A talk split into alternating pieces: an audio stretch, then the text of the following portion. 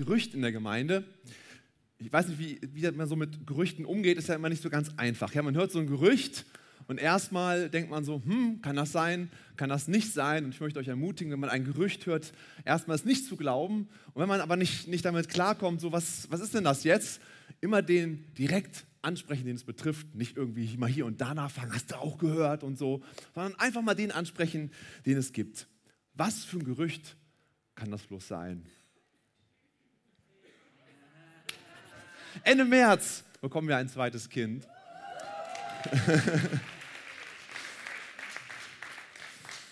Ja, wir freuen uns wirklich sehr. Ich, die meisten wissen das wahrscheinlich, einige vielleicht auch noch nicht. Also wir haben ziemlich lange darauf warten müssen, überhaupt Kinder bekommen zu können. Wir wissen immer noch nicht, warum es so lange gedauert hat. Wir haben ungefähr zehn Jahre gewartet. Eine ziemlich lange Zeit. Eine Zeit, die auch echt schmerzhaft war, wenn man irgendwie so denkt, warum nicht? Gott, du bist ein Gott des Segens und warum passiert es nicht? Und ja, jetzt passiert es irgendwie zum zweiten Mal.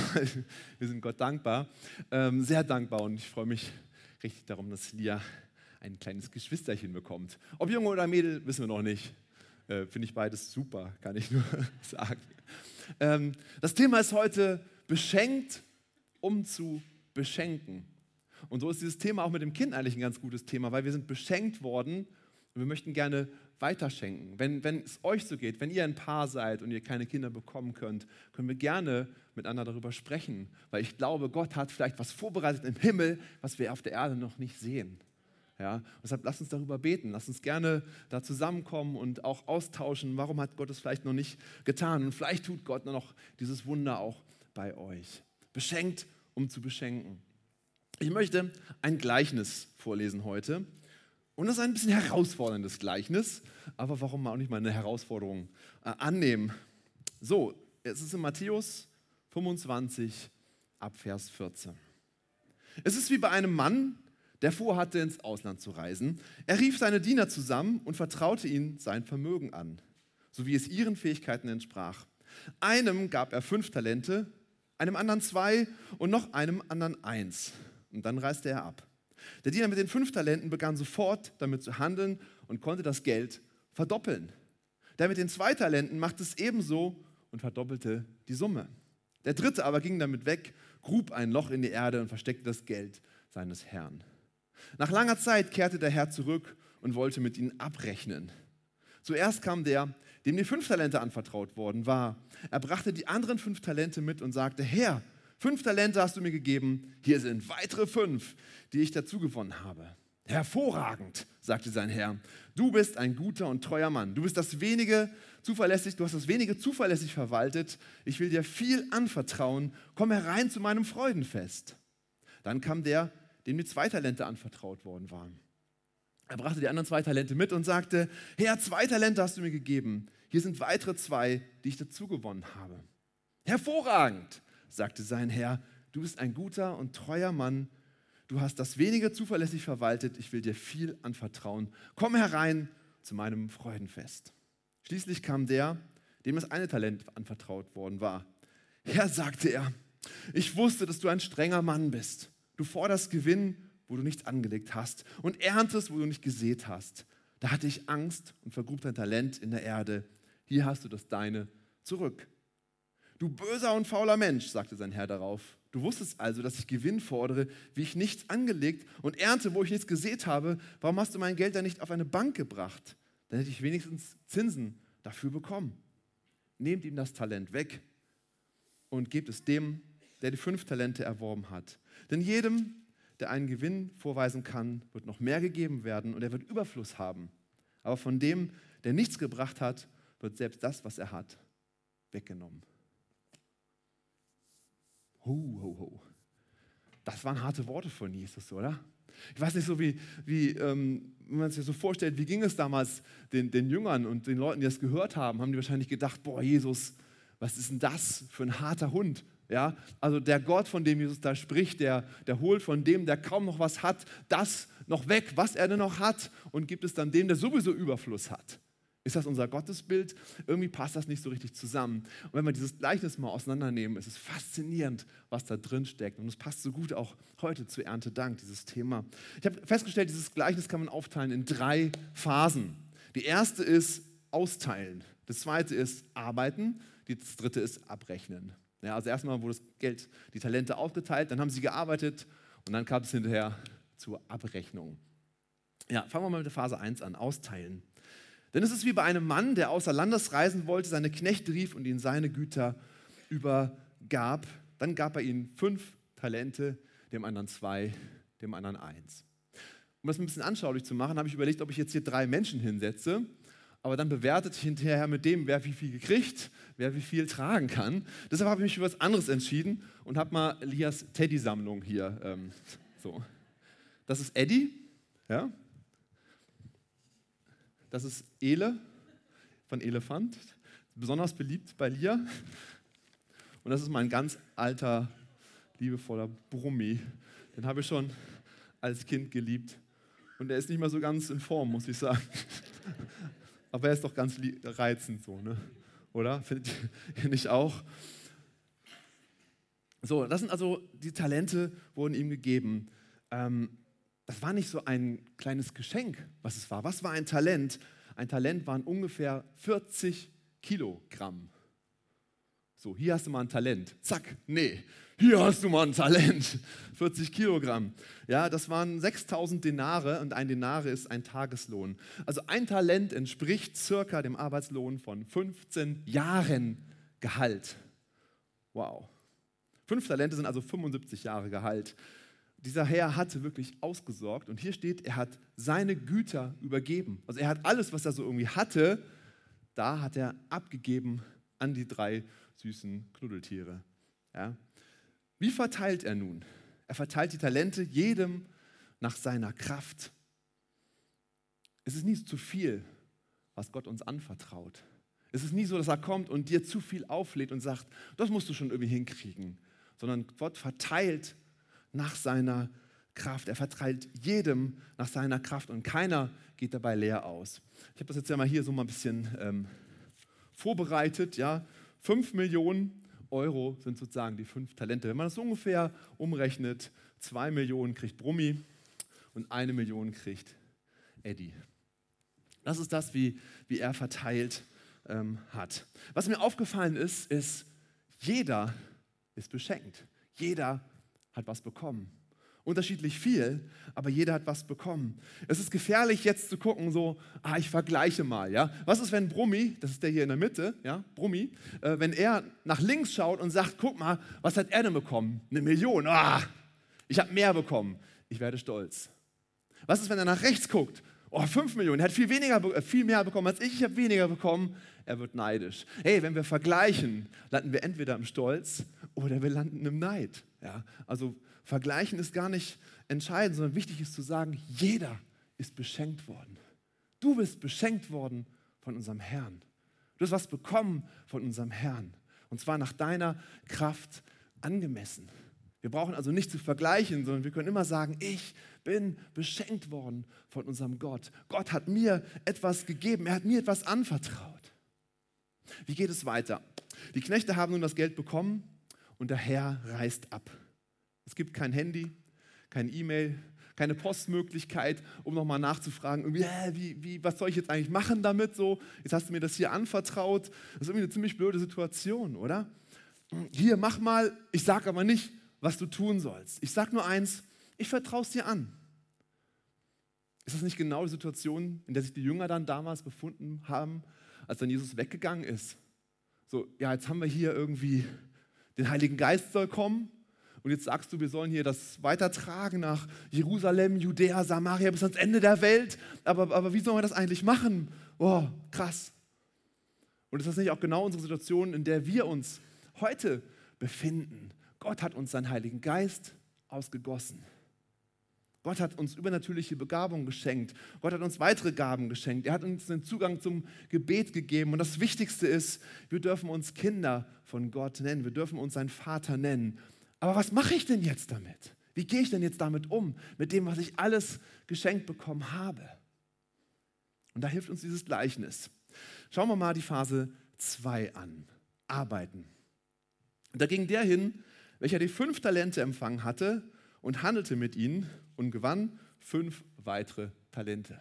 Also er hat ungefähr die 5 Millionen, die er hat, nochmal so, machen wir so, nochmal verdoppelt.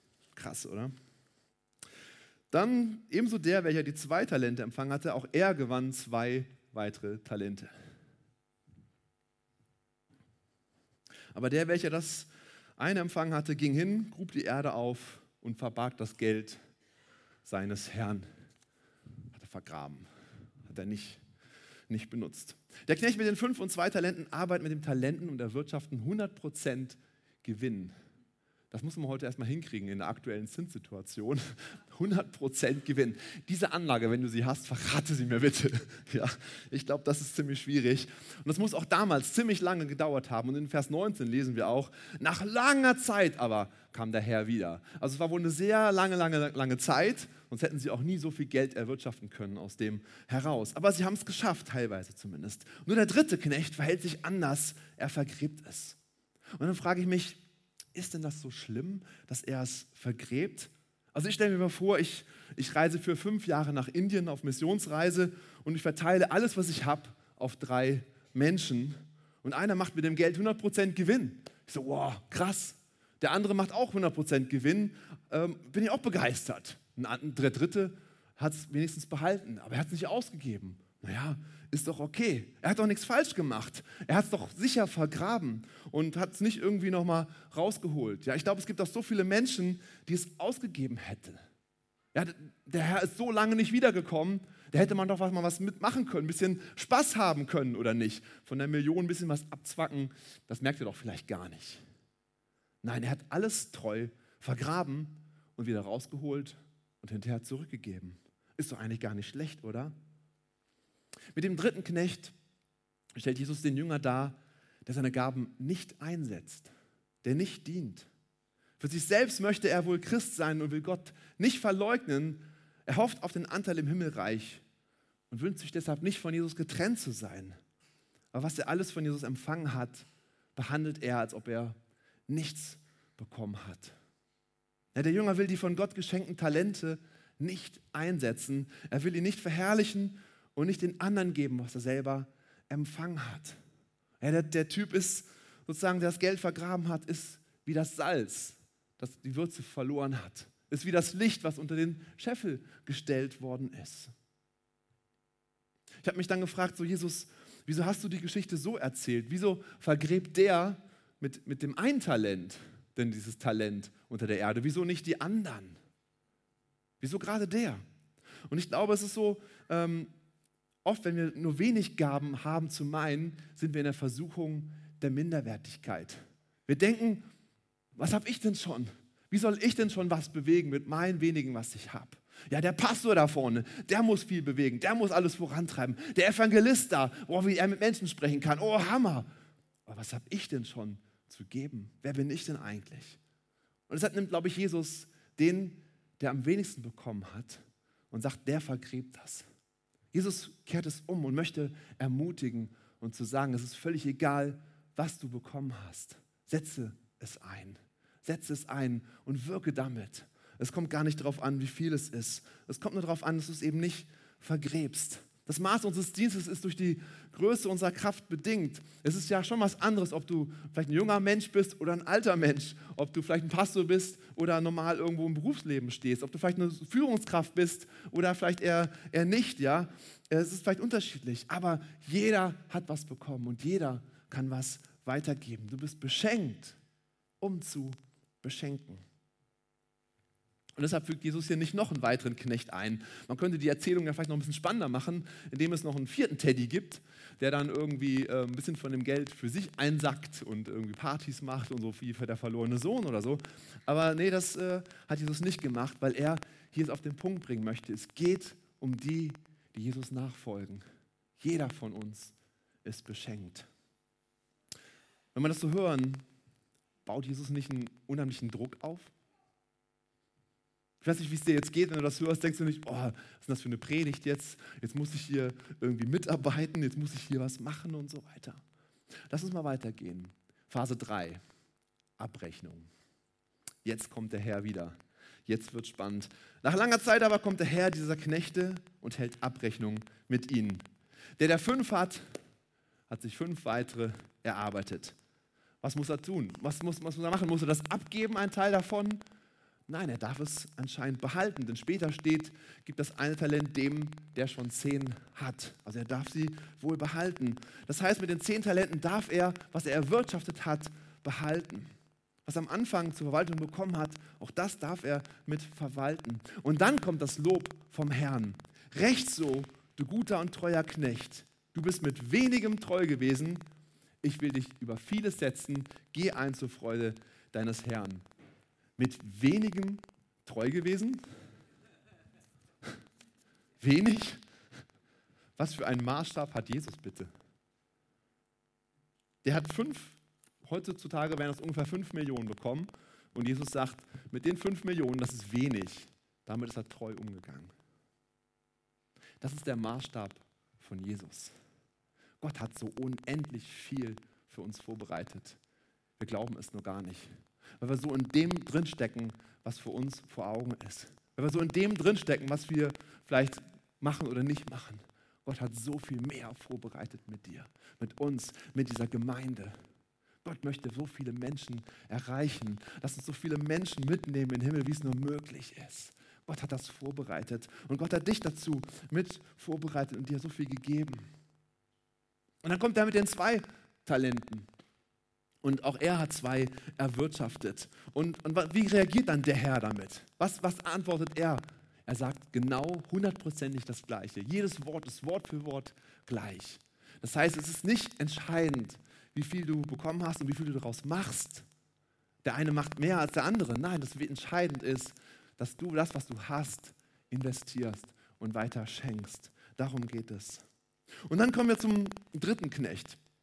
Er sagt, der Herr ist ein harter Hund. Ja, er erntet da, wo er nicht gesät hat und sammelt da, wo er nicht ausgestreut hat. Man liest da so drüber hinweg, man hat es vielleicht schon öfter gehört, aber lass uns mal drüber nachdenken. Wann sammelst du was auf, wo du nicht gesät hast? Wann holst du dir was, was dir gar nicht gehört?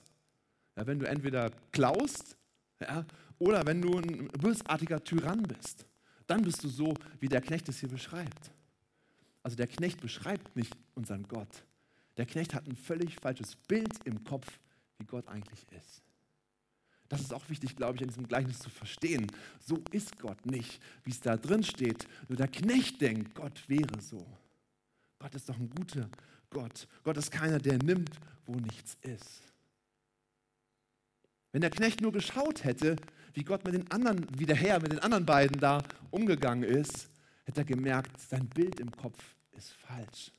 Gott ist nicht einer, der, der wegnimmt. Wenn er es nur begriffen hätte, wenn er zugeguckt hätte, hätte er es vielleicht verstanden, aber er war so in seinem Mindset gefangen, dass er es nicht gemerkt hat.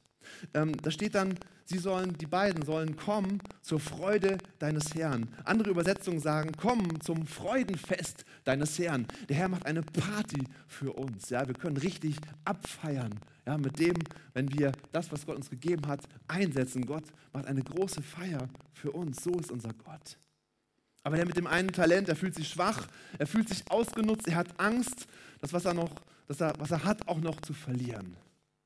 Was für eine Mentalität hat er in seinem Kopf? Wie, wie ist er unterwegs? Was, was, was denkt er? Was für eine Brille hat er auf? Wie sieht er die Welt? Ich finde, es ist die Mentalität des Mangels. Ja, die Mentalität des Mangels. Es gibt nie genug. Und das, was ich habe, ich muss Angst haben, dass ich das auch noch verliere. Was hatten die anderen beiden für eine Mentalität im Kopf? Wie sind sie umhergegangen? Was hatten sie für eine Brille? Ich finde, sie hatten die Mentalität des Überflusses. Sie glaubten, es gibt genug. Gott hat genug für uns vorbereitet. Gott hat genug. Glauben wir doch, dass der Herr unendlich Ressourcen im Himmel hat, oder? Es ist alles im Himmel verfügbar. In Vers 29 steht das nämlich auch so. Denn wer hat, dem wird gegeben werden, damit er Überfluss hat. Gott hat einen Überfluss für uns. Von dem, der aber nicht hat, wird auch das genommen werden, was er hat. Das ist diese Mangel, dieser Mangel, diese Mangel, Mentalität. Ich habe so ein, ich lese ja so ähm, auch gerne ähm, Bücher über Führung und Unternehmen, wie man das so macht und so weiter. Ich glaube, man kann viel lernen, auch wie man, wie man Gemeinde führt oder wie überhaupt heute Leiterschaft gesehen wird. Das ist sehr interessant. Und in einem Buch habe ich genau diese Definition gefunden: die Mangelmentalität und die Überflussmentalität. Und er schreibt in dem Buch, ich zitiere, erfolgreiche Unternehmer, also er hat untersucht, wann ist ein Unternehmen erfolgreich und wann nicht. Erfolgreiche Unternehmer sprechen oft vom Team und verweisen auf dessen großen Anteil an ihrem Erfolg. Sie sind demütig und geben die Anerkennung, die man ihnen zollt, weiter. Das klingt eigentlich, als ob hier ein Christ beschrieben ist, oder? Ein weltliches Buch über Führungskraft. Jetzt geht es noch weiter. Wenn Sie die Früchte Ihrer Anstrengung einfahren, bedanken Sie sich, Sie besitzen eine Überflussmentalität. Was nichts anderes bedeutet als die Überzeugung, dass es genug Ressourcen und Gewinne für alle gibt. Sie horten ihre Schätze nicht, sondern geben immer möglichst viel weiter. Sie wissen nämlich, je mehr sie an andere weitergeben, desto stärker inspirieren sie zu guten Leistungen und desto mehr werden sie letztlich selbst haben. Auch wenn dies Menschen mit einer Mangelmentalität als Widerspruch in sich erscheint, erklärt es den Erfolg unzähliger Unternehmer. Das ist interessant, oder? Jesus wusste es schon lange.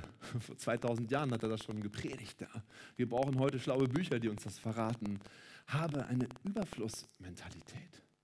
Denke daran, dass Gott genug Ressourcen hat. Wir müssen nie Angst haben, dass wir denken, irgendwie Gott hat keine Lösung. Gott ist irgendwo am Ende. Überflussmentalität. Wie sieht, gucken wir uns das mal ein bisschen weiter an. Wie sieht so die Mentalität des Mangels aus? Ich nehme mal so ein paar Beispiele mit. Ja? Man muss sich immer mit anderen vergleichen. Denn es gibt ja nicht genug Ehre für alle. Ich habe diesen Mangel. Ich glaube, oh, nicht jeder kann ja geehrt werden. Also muss ich auch gucken, dass ich möglichst gut rauskomme. Kennt ihr diese Gedanken? Das ist typisch, wenn du in dieser Mangelmentalität drinsteckst. Das ist typisch, wenn du hier unser kleiner Ele bist, ja, mit seinem geilen Talent. Der sagt, oh, ich habe so wenig. Stolz ist bei uns in der Gesellschaft nicht so angesehen, aber Neid, das ist so die deutsche Antwort auf Ermutigung, ist Neid, habe ich mal gelesen. Der Gedanke, ich muss meine Position wahren. Ich darf meine Macht nicht verlieren. Machtmenschen leben oft diesen Gedanken dieser Mangelmentalität. Was funktioniert dann bei ihnen gut? Ja, die anderen klein zu halten.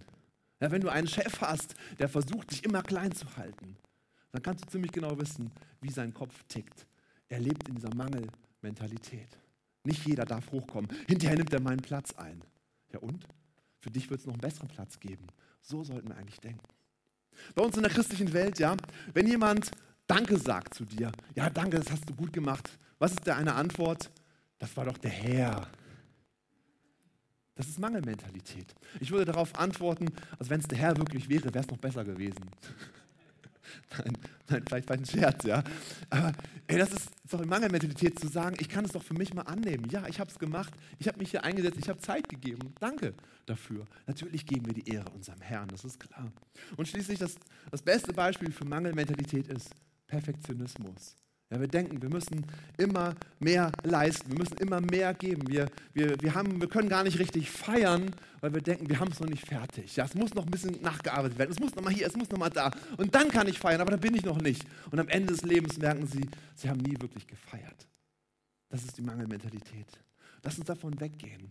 Das Schlimme daran ist, wir merken es oft nicht, wenn wir darin sind, in diesen Gedanken, wenn wir so denken. Wir merken es gar nicht, wenn wir in so einem Ele sind und so gefangen sind und denken, oh, ich habe ja nur ein Talent. Ja.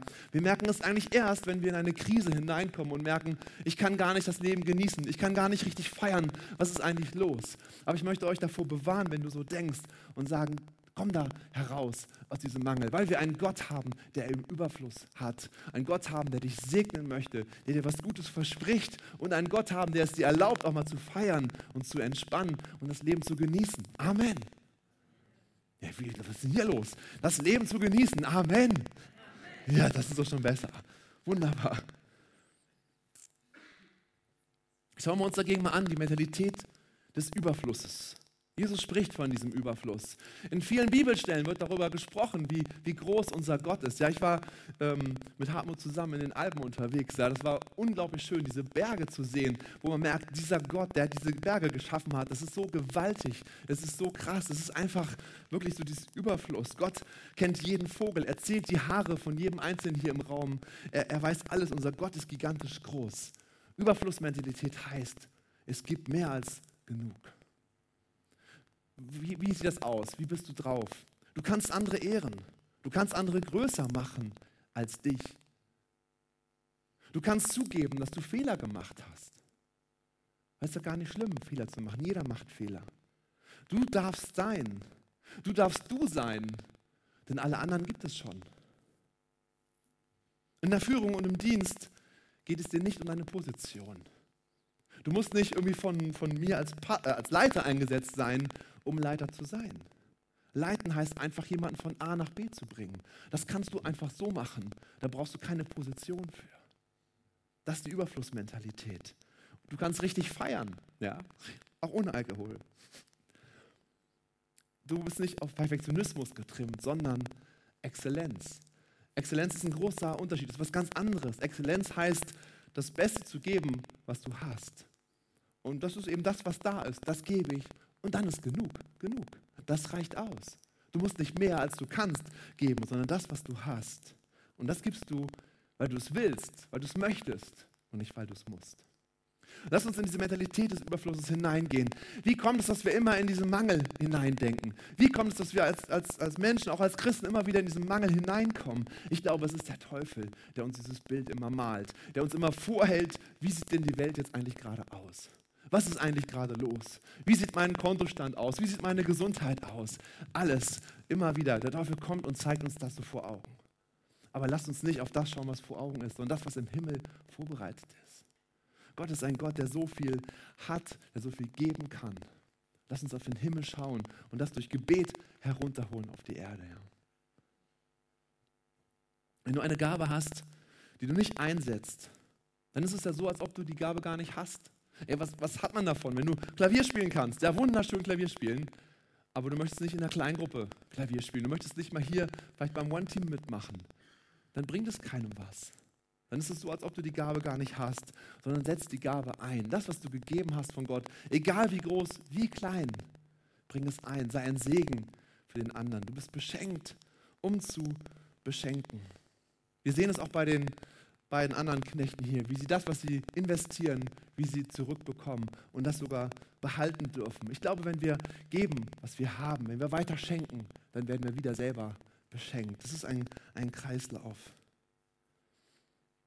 Ich würde sogar so weit auf den Punkt bringen und sagen, wenn du deine Talente vergräbst, wenn du Angst hast, deine Talente zu nutzen, dann liegt es vielleicht an der Beziehung zu Gott, dass sie nicht in Ordnung ist, weil du Angst hast vor dem, was Gott dir gegeben hat, weil du vielleicht Angst hast vor dem, wie Gott mit dir umgeht. Ich habe mir jetzt gerade so ein bisschen erkältet so und normalerweise trinke ich gar keinen Tee, aber jetzt trinke ich mal so furchtbaren Tee, Salbei und sowas. Also geht gar nicht. Und meiner Tochter habe ich jetzt mal gezeigt, wie man Tee kocht, damit ich nicht mal selber Tee kochen muss. Ne?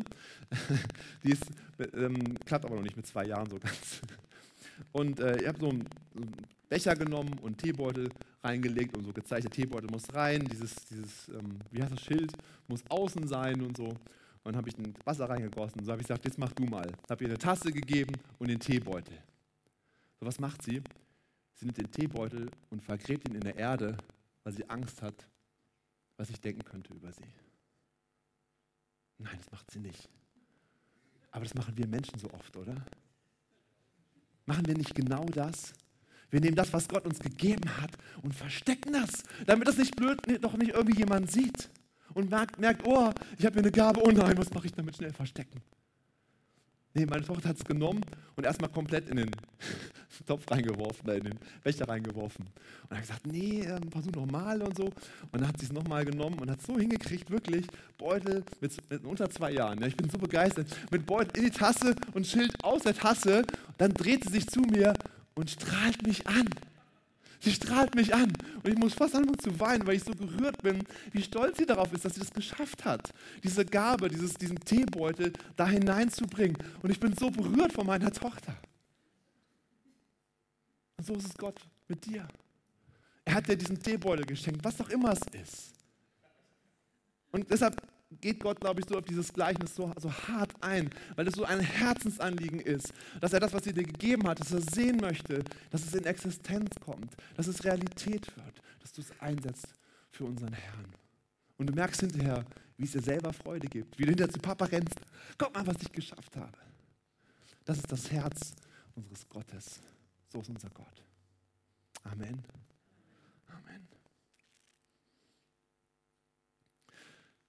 Wie würde das Gleichnis für unseren Gottesdienst aussehen?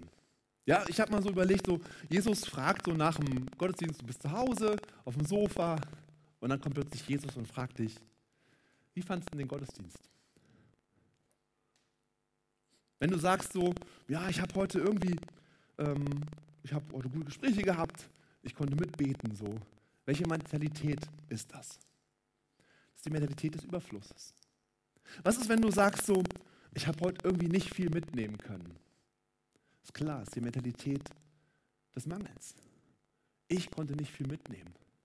Vielleicht war der Gottesdienst gar nicht dafür da, dass du was mitnimmst, sondern dass du was gibst. Vielleicht ist oft der Gottesdienst gar nicht dafür da, dass du was mitnimmst, weil du schon so lange dabei bist. Vielleicht ist es der Moment, wo du was geben kannst. Ja, wie soll ich denn was geben? Können nicht 20 Leute auf der Bühne predigen. Können doch nicht 50 Leute im Lobpreisteam mitspielen. Nein, natürlich, das geht nicht.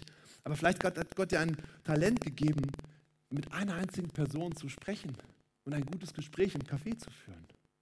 Vielleicht hat Gott dir das Talent gegeben, jemanden die Hände aufzulegen, dem es nicht gut geht, und ihn einfach zu segnen. Vielleicht ein Wort der Prophetie für jemanden. Vielleicht ist deine Aufgabe, im Lobpreis einfach nur mitzusingen und die Band hier vorne zu, zu motivieren, weiterzugehen. Vielleicht ist deine Aufgabe, deinen zehnten Teil in den Opferbeutel zu werfen. Auch dann hat sich der Gottesdienst schon gelohnt. Vielleicht, vielleicht sollst du einfach nur beim Vorgebet dabei sein. Vielleicht ähm, hat Gott dir den Auftrag gegeben, einen Freund mitzubringen im Gottesdienst. Vielleicht sollst du einfach nur einem Kind einfach mal was Nettes sagen. Es ist egal, wie viel es ist. Aber lasst uns in diese Überflussmentalität hineinkommen und überlegen, ich bin beschenkt und ich möchte weiter schenken. Und wenn ich das tue, dann hat sich das gelohnt. Dann hat sich das gelohnt. Und dann kann ich nach Hause gehen und feiern. Egal wie die Predigt war, ja, egal wie der Lobpreis war. So kann unsere Mentalität sich ändern. Dazu möchte ich gerne ermutigen. Du bist beschenkt, um zu beschenken. Jesus sagt zu dir, ich habe dir wenig anvertraut. Fünf Millionen. Wenig habe ich dir anvertraut. Aber wenn du damit gut umgehst, will ich dich über vieles setzen. Ich möchte so gerne wissen, wie viel Potenzial in diesem Raum steckt. Was hat Gott hier allein in diesem Raum verankert? Ja, wie viel Potenzial hat er hier schon verteilt und hat schon vorbereitet? Ich glaube, ich würde platzen vor, vor, vor Energie, vor Freude, wenn ich das alles äh, sehen dürfte. Ja, vielleicht ist es besser, wenn ich es nicht sehe. Ja? Aber ich glaube, es liegt an uns zu sagen, das wenige, was ich habe, egal wie klein es ist, ich möchte anfangen, es einzusetzen, zu Hause, auf der Arbeit, in der Gemeinde, egal wo, in deiner Beziehung, in, dein, in deiner Familie. Das, was Gott dir gegeben hat, fang an, damit zu, zu handeln. Einen letzten Gedanken habe ich noch. So, dieses, ähm, dieser Ele hier, ja, der hat es vergraben. Und das heißt, muss ich also immer 100% bringen. Die beiden haben geschafft, 100% zu bringen. Also wenn ich 100% bringe, nur dann bin ich wirklich gut angenommen. Nur dann werde ich auch weiter beschenkt von Gott. Jesus sagt, hättest er wenigstens zur Bank gebracht. Was heißt das? Es geht nur darum, dass du deine Talente nicht vergräbst, dass du es nicht versteckst und sagst, oh nee, bloß nicht, dass das irgendwie keiner mitkriegt. Zur Bank bringen heißt einfach nur, sei bereit, wenn irgendwas passiert, da zu sein. Das ist alles, glaube ich. Sei bereit, einfach in deiner Umgebung, wo du bist, auf deiner Arbeitsstelle, einfach als Christ, als Nachfolger Christi da zu sein. Das reicht schon aus. Du musst nicht unbedingt was machen, du musst nicht hier unbedingt mitarbeiten. Darum geht es mir jetzt gerade gar nicht. Es geht darum, dass du deine Talente nicht vergräbst, gar nichts machst und so tust, als ob gar nichts ist. Es geht mir darum, dass das, was Gott dir geschenkt hat, dass du es Gott zeigst und sagst, Gott, ich bin dankbar dass wir in diese Überflussmentalität hineinkommen. Darum geht es mir. Lass uns gerne mal zusammen aufstehen und unseren Gott anbeten. Halleluja, Jesus. Halleluja, Jesus. Gott, ich danke dir wirklich so sehr ich danke dir so sehr für dieses Gleichnis, ja. Es ist zu Anfang so ein, so ein Schocker für uns, ja. Aber irgendwie löst es auch so viel aus und so viel erklärt es auch, Herr. Und du bist so ein guter Gott. Du bist kein Böser, der irgendwie wegnimmt und uns rausreißt, wenn wir mal irgendwas nicht schaffen, Herr. Sondern deine Gnade ist so groß, Herr. Und wir beten jetzt, dass diese Worte wirklich in unsere Herzen fallen. Und wir beten, dass wir herauskommen, wenn wir in dieser Mentalität ja, des, des Mangels gefangen sind, Herr. Ich bete, dass du uns da herausrufst, Herr. Ich bete, dass wir eine Gemeinde sind, die wirklich gesegnet ist. Eine Gemeinde sind, wo dein Frieden wirklich da ist. Eine Gemeinde sind, wo die, wo die Ressourcen in Überfluss fließen, Herr. Gott, wir wollen eine Gemeinde.